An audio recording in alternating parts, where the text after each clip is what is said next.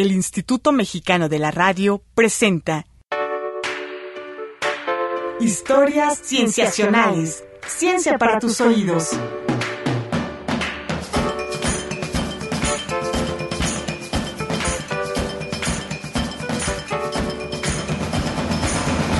Bienvenidos a Historias Cienciacionales. En esta emisión hablaremos de un campo de la astronomía que ha tenido un crecimiento explosivo en los últimos años, la búsqueda de planetas fuera del sistema solar. Los exoplanetas, como se les ha llamado, hasta la década de los 90 del siglo pasado eran solo una suposición, pero ahora se han descubierto sin lugar a dudas cientos de ellos y probablemente haya miles más. Los exoplanetas son un tema que nos puede hacer reflexionar profundamente sobre nuestro lugar en el universo. ¿Qué tan comunes son las características de los planetas de nuestro sistema solar? ¿Qué tan raro es que una estrella tenga planetas que orbiten a su alrededor? ¿Será que el universo está poblado de planetas? ¿Cuántos de esos exoplanetas se pueden parecer a la Tierra?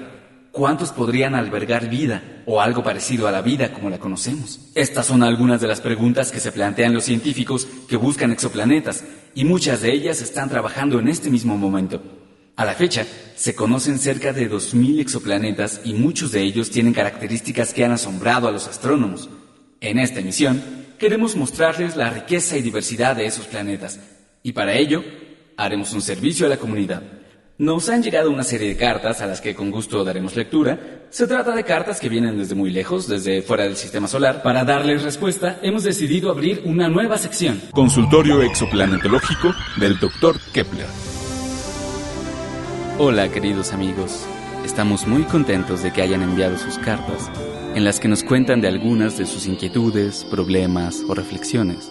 Recuerden, si ustedes también quieren enviar una carta en la que nos cuenten de sus problemas, envíenla a Consultorio Exoplanetológico del Dr. Kepler, Planeta Tierra, Estrella Sol, Burbuja Local, Brazo de Orión, Galaxia Vía Láctea. Ahora sin más preámbulos, vayamos a la primera carta que nos envía el planeta 51 Pegasi b, desde la estrella 51 Pegasi, en la constelación de Pegaso. Querido doctor Kepler, yo sé que allá en la Vía Láctea las cosas ocurren más lentas, pero para todo hay un límite. ¿Qué tan lenta puede ser su ciencia? Hay momentos para los que se necesita modestia. Este no es uno de ellos. Tal vez ustedes piensen que no soy un planeta importante dado los miles de millones de planetas del universo, pero me gustaría que lo pensaran de nuevo. Soy un planeta la mitad del tamaño de su planeta Júpiter y como él, soy un gigante gaseoso. Sin embargo, estoy mucho más cerca de mi estrella de lo que está su planeta Mercurio de su Sol. De hecho, me toma unas 101 horas terrestres orbitar mi estrella 51 Pegasi. Cuatro días. En ese tiempo, ustedes ni siquiera han completado una semana de oficina. ¿Cómo explican que sea tan grande y tenga tanta materia y que me hayan formado tan cerca de mi estrella? ¿No se supone que mi estrella al formarse habría dejado poco material para que se formara un planeta tan grande como yo? Pero las respuestas que tengan a esas preguntas no me interesan, la verdad. Estoy ofendido por otras razones. Mi temperatura promedio de 1000 grados centígrados es una brisa fresca comparada con la furia que siento por dentro. ¿Por qué se tardaron tanto tiempo en percatarse de mi existencia? ¿Por qué? Le tomó a la Tierra 4.5 mil millones de años voltear a verme.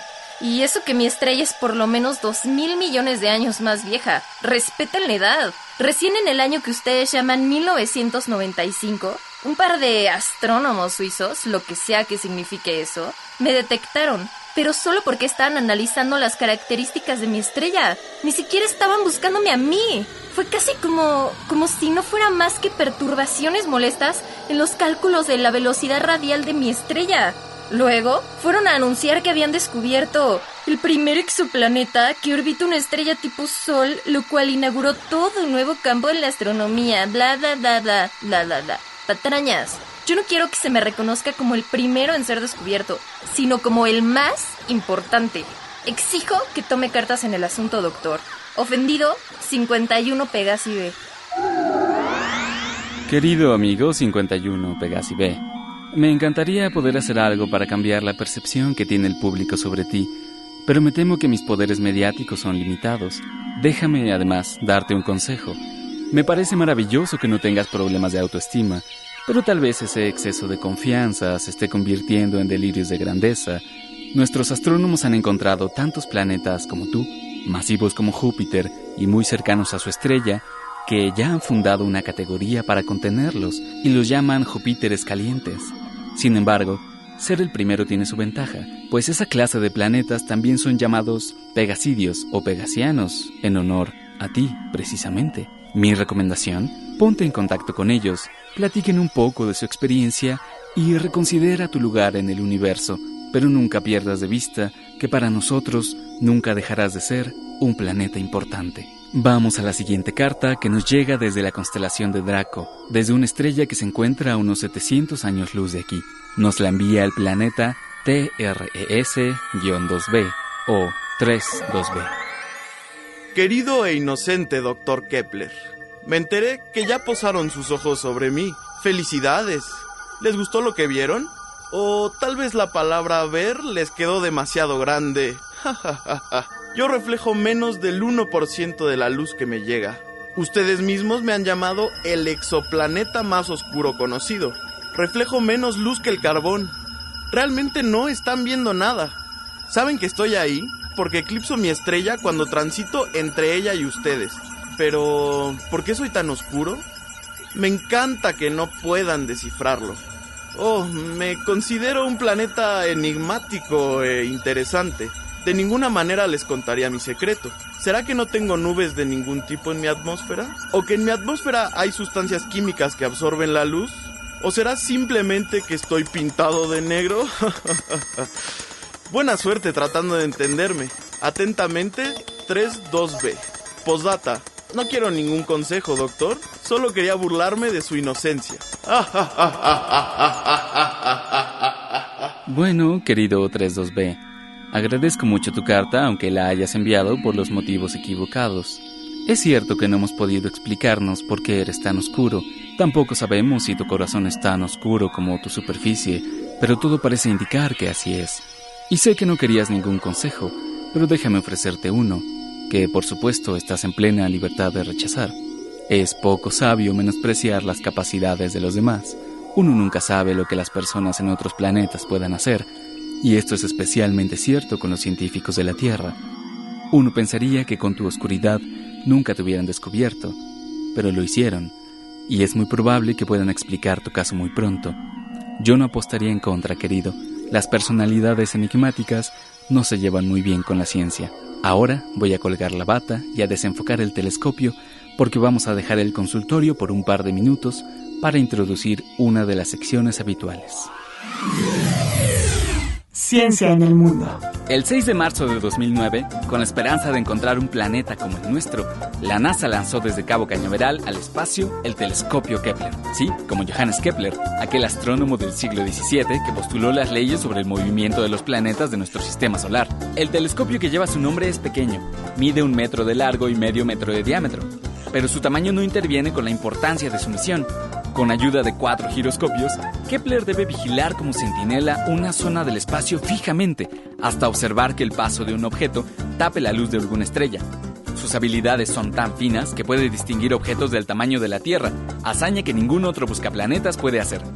Hasta el momento, las investigaciones de Kepler han confirmado que existen 1.726 planetas y hay 3.846 candidatos más para hacerlo, lo que indica que debe haber planetas regados por todo el cosmos. Lo interesante es que en abril de este año, las investigaciones de los datos de Kepler lograron confirmar un planeta de un tamaño similar al nuestro y en una zona habitable, muy similar a la nuestra. ¿Quién sabe? Quizá algún día podamos visitar todos estos planetas que Kepler ha descubierto y mirar con nuestros propios ojos estos hallazgos. Desafortunadamente, a un año de haber prolongado su misión original, uno de los giroscopios de Kepler se estropeó y en mayo del 2013 el segundo giroscopio falló. Kepler podía funcionar de manera eficiente sin un giroscopio, pero no sin dos. Parecía ser el final de la misión, Pero una misión distinta de la NASA de nombre K2 ha logrado estabilizar de forma muy peculiar al telescopio y ahora está listo para continuar con las observaciones. Este nuevo ajuste le permitirá no solo buscar planetas, sino también cúmulos de estrellas, estrellas nuevas y viejas, galaxias activas y supernovas. Su misión se extenderá por dos años más, aunque todos los datos que nos ha ofrecido en el tiempo que lleva trabajando realmente han cambiado la forma en que pensamos nuestro universo. Larga vida a Kepler.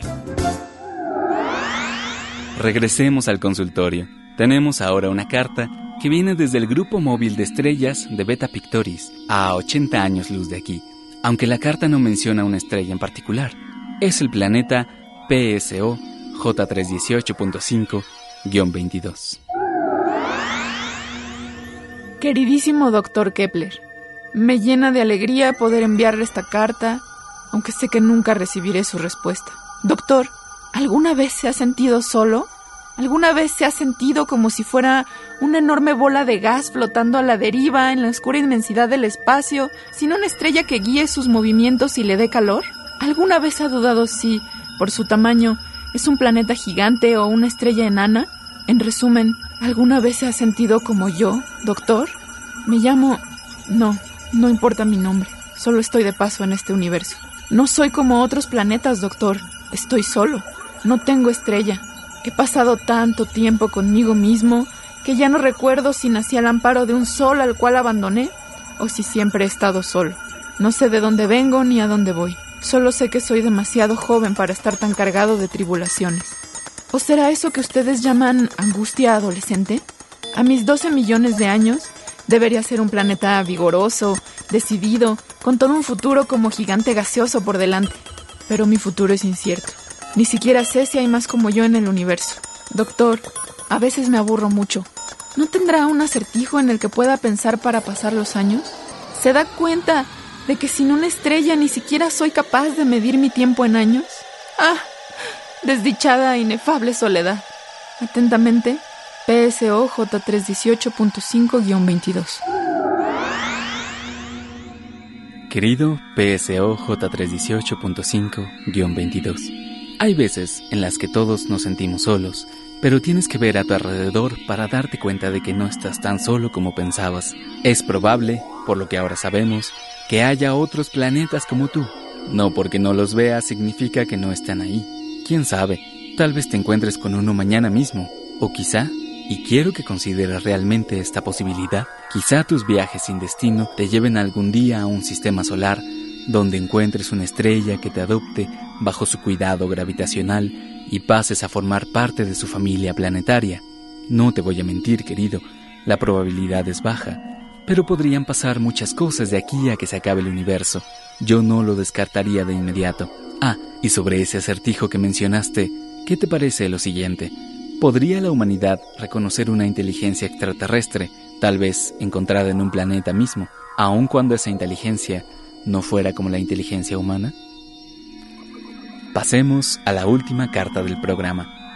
Esta viene de la estrella WASP-12, a unos 800 años luz, desde la constelación Auriga. Se trata del planeta WASP-12b.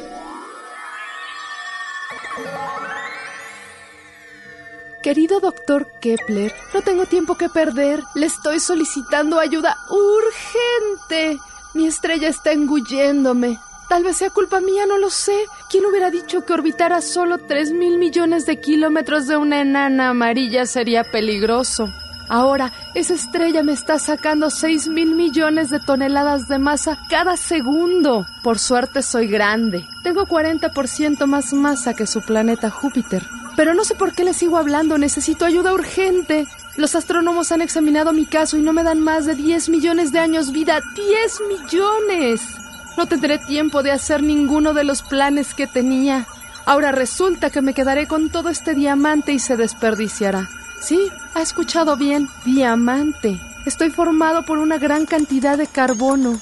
Mucho de ese carbono está en forma de metano o monóxido de carbono, pero mucho también está en forma de piedra preciosa. Yo quería hacer tantas cosas con esta riqueza. Imagina una cordillera hecha de diamante, que resplandeciera bajo la luz de mi estrella y fuera la envidia de otros sistemas solares? Pero ¿de qué me sirve todo este brillo bajo ahora, esta pomposidad fútil? ¿Puedo acaso ofrecerle una gran recompensa por salvarme? Lléveselo todo, pero sáqueme de aquí, doctor. Ya ni siquiera tengo forma de planeta. La gravedad de mi estrella está deformando mi atmósfera y me estira de los lados. Dígame, ¿se merece un planeta cualquiera pasar así los últimos años de su vida? Póngase en mi lugar, ponga la tierra en mis zapatos, porque es probable que el Sol le haga esto mismo que Wasp 12 me está haciendo a mí en unos siete mil millones de años. ¿No le gustaría entonces un poco de ayuda para sobrevivir? Atenta y urgentemente, Wasp 12B. Querido Wasp 12B, déjame decirte que me encantaría ayudarte, pero tú mismo tienes que encontrar la fuerza para combatir las adversidades que te hacen frente. No siempre voy a estar ahí para ti. Estoy seguro de que si buscas dentro de ti, hallarás el vigor necesario para salir del embrollo en el que te encuentras. Pobrecito, no tiene salvación. En fin, esto ha sido todo en el consultorio exoplanetológico del Dr. Kepler. Volveremos para más historias cienciacionales después del corte. Vamos a un corte y regresamos. Tú escuchas historias cienciacionales. Ciencia para tus oídos. Ciencia para tus oídos.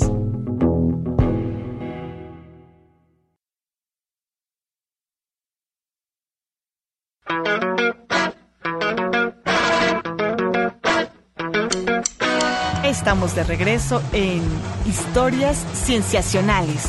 Ciencia para tus oídos. Ciencia para tus oídos. Regresamos para la segunda parte de Historias Cienciacionales. Entrevistas. En esta ocasión, nos encontramos en cabina con la doctora Antígona Segura Peralta. Ella es investigadora de tiempo completo del Instituto de Ciencias Nucleares de la UNAM. Tiene un doctorado en física espacial de esta misma universidad, ha hecho estancias de investigación en la Universidad de Pensilvania y en el Laboratorio de Propulsión Jet de la NASA, fue presidenta de la Sociedad Mexicana de Astrobiología del 2009 al 2013, es divulgadora de la ciencia también y nos encanta que esté aquí con nosotros. Hola Antígona, ¿cómo estás? Hola, ¿qué tal? Muchas gracias, por estar acá. Gracias a ustedes por invitarme. Estuvimos hablando en la primera parte del programa acerca de exoplanetas con características que no, nosotros nos parecían muy increíbles. Hay una gran diversidad de exoplanetas. Últimamente se han descubierto muchísimos que son muy interesantes y queríamos apartar contigo un tipo en particular de exoplanetas que, bueno, nos parecen muy relevantes porque son exoplanetas, se les llama habitables. Nos gustaría escuchar con tus palabras qué significa que un exoplaneta sea habitable. Bueno, en realidad habitable es estirarlo un poco. Son exoplanetas potencialmente habitables. ¿Qué significa esto? Que tienen un tamaño que les permite retener una atmósfera que no sea muy grande, porque por ejemplo no queremos un Júpiter, no, no queremos así que sea que tenga muchísima atmósfera, sino una atmósfera delgadita como la de la Tierra, no tan delgadita como la de Marte, sino más o menos, ¿no? Entonces necesitamos ese tamaño y necesitamos que reciban la cantidad suficiente de luz de su estrella como para mantener una temperatura por arriba de la temperatura de fusión del agua. Entonces, la idea es que el planeta tenga una masa adecuada para retener una atmósfera, pero que no, o sea, que no sea muy grande ni muy chiquito, que esté a una distancia de su estrella adecuada para mantener una temperatura por arriba de los 0 grados centígrados en promedio y que tenga agua. Esas tres cosas son independientes, pero las tres son necesarias. Entonces, el agua líquida es porque nuestro, nuestra idea de vida se basa en el agua líquida, no es, es una cosa que podemos platicar después. Y la otra es que la atmósfera sirve como una especie de cobijita. Si yo le quito toda la atmósfera a la Tierra, entonces ya no es habitable porque baja la temperatura, aunque siga en, el mismo, en la misma posición con respecto al Sol. Entonces, esa, esa posición se le llama la zona habitable, pero no basta con que esté en la zona habitable, además tiene que ser un planeta relativamente pequeño comparado con los gigantes y además tiene que tener una atmósfera y agua.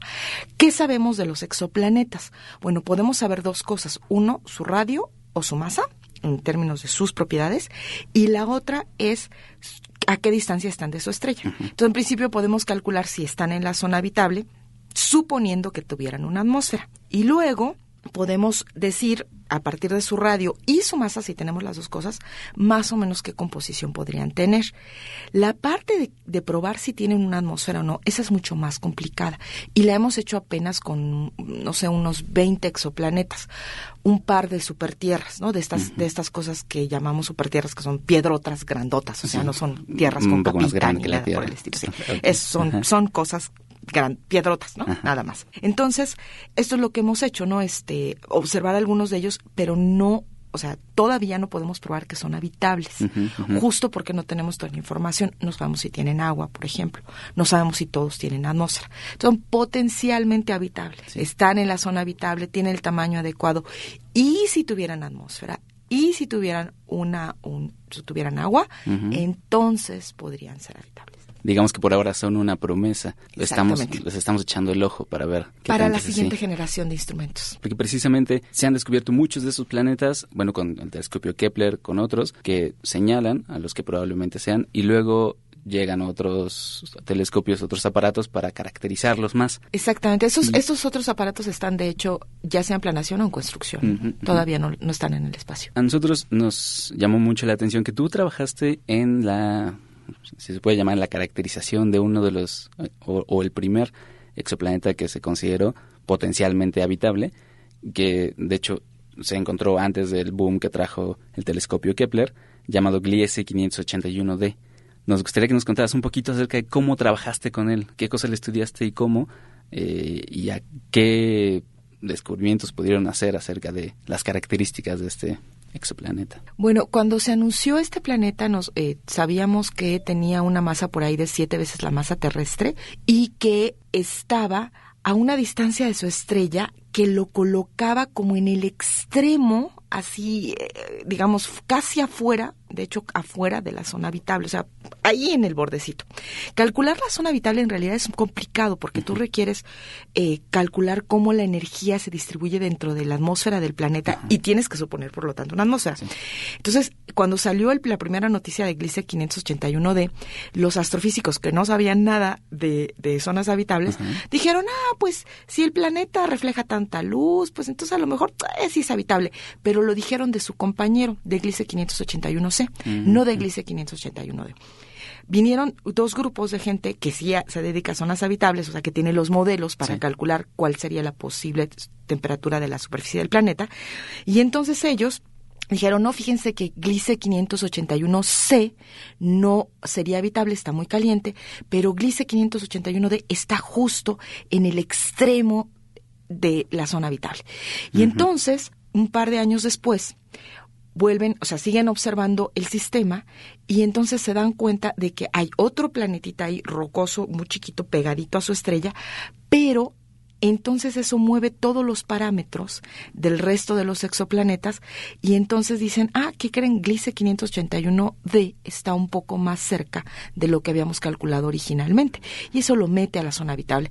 Entonces una, un par de colegas y yo, eh, Lisa Kaltinegger y, y Mohanty, que son este uno de del instituto de el instituto Max Planck de Heidelberg y este ella Lisa y él es de, de Inglaterra ahorita no recuerdo exactamente de qué este porque son de estas colaboraciones que se dan así que uno una vez colabora con, con alguien porque tiene datos que a uno le sirven, etcétera. Él, nos dio el, espectro de la estrella, o sea, la, cantidad de radiación que emite la estrella. Y entonces, bueno, hicimos el cálculo. ¿Cuál, era la idea? La idea es que ahora con esta nueva situación del planeta, calcular qué atmósfera requeriría para ser habitable, es decir, cuánto dióxido de carbono necesitaríamos ponerle a su atmósfera, si la tuviera, para que fuera habitable. Entonces, lo que haces básicamente es, es empezar a decir, ah, bueno, a ver, vamos a ponerle esta cantidad de dióxido de carbono vamos a correr nuestros modelos que calculan la temperatura y empezamos a aumentarle hasta que la temperatura superficial sobrepase los 0 grados centígrados. Suena relativamente sencillo, ¿no? Este, los, los modelos en general a veces son caprichosos, etcétera, ¿no? Pero eso porque son los modelos, uno no les hace nada, ¿verdad? Entonces, este, em, hicimos esto y lo que encontramos es que se requiere una atmósfera 10 veces mayor a la de la Tierra, o sea, con una presión atmosférica 10 veces mayor a la de la Tierra, de puro dióxido de carbono, o sea, más o menos un 95% de dióxido de carbono, con un poquito de nitrógeno, para poder hacer habitable a este exoplaneta, ¿no? Entonces, este, pues se requiere mucho, ¿no? Sí, lo cual es uh, muy difícil de encontrar o muy común o no se bueno, sabe. en realidad no hemos visto de ese tipo de, de exoplanetas aquí. Es que es el problema, que en el sistema solar nuestros tipos de planetas son poquitos, ¿no? O sea, hay, tres básicamente, o sea, los rocosos, que son los chiquitos, ¿no? Mercurio, Venus, la Tierra, Marte, y los, este, los helados, que son Urano, Neptuno, y luego los que llamamos gaseosos, que son este, Júpiter y Saturno. No tenemos ninguna de estas super tierras. Entonces no sabemos cómo es un planetota grandote, una rocota grandota, que podría en principio retener una atmósfera mucho más grande que la de la Tierra. Entonces, eh, en principio es una posibilidad, o sea, no es no está exento, es una posibilidad. Este, la cosa ahí es que ahora tendríamos que observar este planeta por tránsito, por o sea, que pase frente a su estrella para que nosotros podamos recibir la luz que pasaría de la estrella a través de la atmósfera del planeta hacia nosotros y entonces de esa forma la luz de la estrella trae la información de la atmósfera del planeta. Esa es una posibilidad. No se ha logrado ver por tránsito. De hecho, no sabemos el radio del planeta. Sabemos la masa, que es siete veces la masa de la Tierra, pero no sabemos el radio. Y el radio es importante, ¿no? Porque eso nos permite como definir la, el, justamente la composición del planeta. La densidad y la La composición. densidad y la composición, entonces no lo sabemos. Y eh, la otra posibilidad es observar, es como tapar la luz de la estrella, recibir la luz del planeta, o sea, la luz que refleja el planeta y la que emite en el infrarrojo, en, en la luz que no vemos, y entonces ahí poder decir si tiene una atmósfera o no y de qué estaría hecha la atmósfera. Ok, ok. Bueno, acerca de este boom que ha habido en el descubrimiento de exoplanetas, cuando ustedes estaban estudiando Gliese 581d, era eh, un caso muy interesante, porque era el primero que se encontraba que era potencialmente habitable, pero en los últimos años se han encontrado muchos, muchos que también se consideran potencialmente habitables y nos llamó mucho la atención un estudio que salió recientemente de unos científicos de la Universidad de Berkeley y de la de Hawái que hacen un cálculo en el que dicen que en la Vía Láctea podría haber 11 mil millones de planetas del tamaño de la Tierra, parecido de la Tierra, que orbitan una estrella parecida al Sol en una zona habitable. Entonces ya no estamos hablando de un planeta al que hay que centrarnos para hacer caracterizaciones, sino que podría haber 11 mil millones de planetas potencialmente habitables. ¿Qué, qué, qué vamos a hacer con esa cifra tan grande?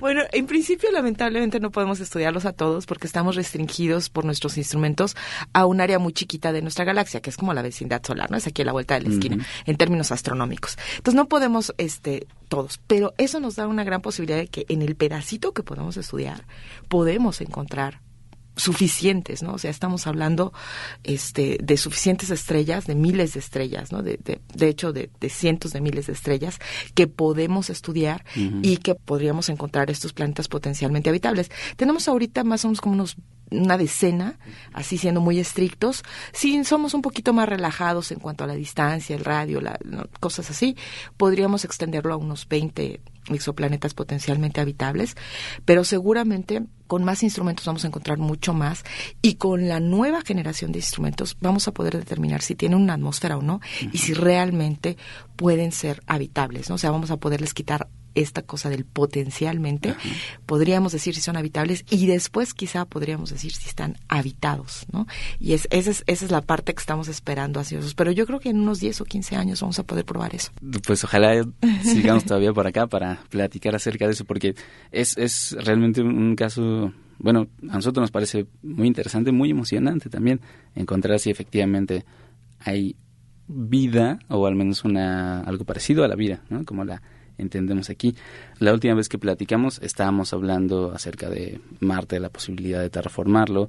Salió a la luz un poquito los exoplanetas habitables, pero no porque nuestro plan fuera ir hacia allá a habitarlos como una especie de salvación de la humanidad en vista de que tenemos una crisis terrible, ¿no? Entonces, bueno, nos gustaría soñar que alguna vez podríamos ir a alguno, tal vez no nos toque a nosotros, tal vez sí, pero bueno, la reflexión que queríamos hacer con, contigo es, ¿tú qué opinas que ocurriría antes? ¿Que encontramos la forma de realmente habitar otro planeta o que terminemos por hacer inhabitable nuestra propia Tierra? Al menos para nosotros. Bueno, sí, podría. Yo, yo creo que vamos, vamos, estamos siendo muy eficientes en hacer inhabitable nuestro planeta para nosotros, ¿no? Sigue siendo habitable para todas las bacterias y Sí, microorganismos que vistos, ellos van a ser felices. Siempre. No vamos a acabar con la vida de la Tierra, de eso tiene que estar tranquila la gente. Pueden seguir, ¿no? Este, usando el coche, todo lo que No. quieran, y, este, tirando petróleo al mar, no hay problema. O sea, la, la vida en la Tierra se va a mantener. Sí, estamos, estamos matando lo que le da sustento a nuestra, nuestra A existencia, ¿no? La, la existencia. existencia del ser humano. Ajá. Y yo veo eso como en una escalada mucho más rápida que los esfuerzos tecnológicos, porque además este es un esfuerzo que requiere a toda la humanidad. O sea, no lo va a hacer un país, ¿no? Lo, lo tiene que hacer toda la humanidad. Bueno, a lo mejor los chinos, pero no sé. Pero en principio lo tiene que hacer toda la humanidad y esta colaboración yo no la veo cercana. Ahora, yo no soy de sociales, ¿no? O sea, esto es, esto viene así como de, o sea, no lo, no porque lo hice una científica crean que está aprobado. O sea, esto es, es, es pura, este, a lo mejor yo esperaría que me, que, que me probaran que estoy equivocada, ¿no? Con, con hechos, eventualmente. Las nuevas generaciones. Pues sí, habrá que esperar. Pero bueno, Antígona, te agradecemos mucho por haber estado otra vez con nosotros acá en el programa. Gracias a Muchas ustedes. gracias.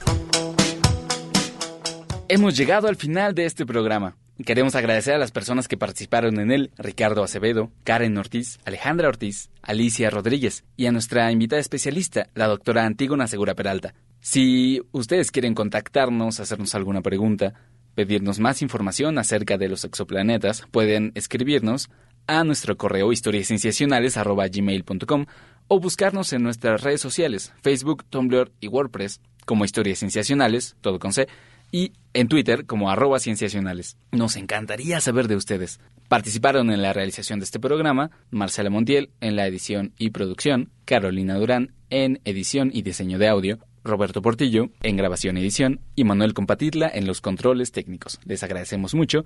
Esperamos que nos escuchen la siguiente semana para más historias cienciacionales. El Instituto Mexicano de la Radio presentó Historias Cienciacionales. Ciencia para tus oídos.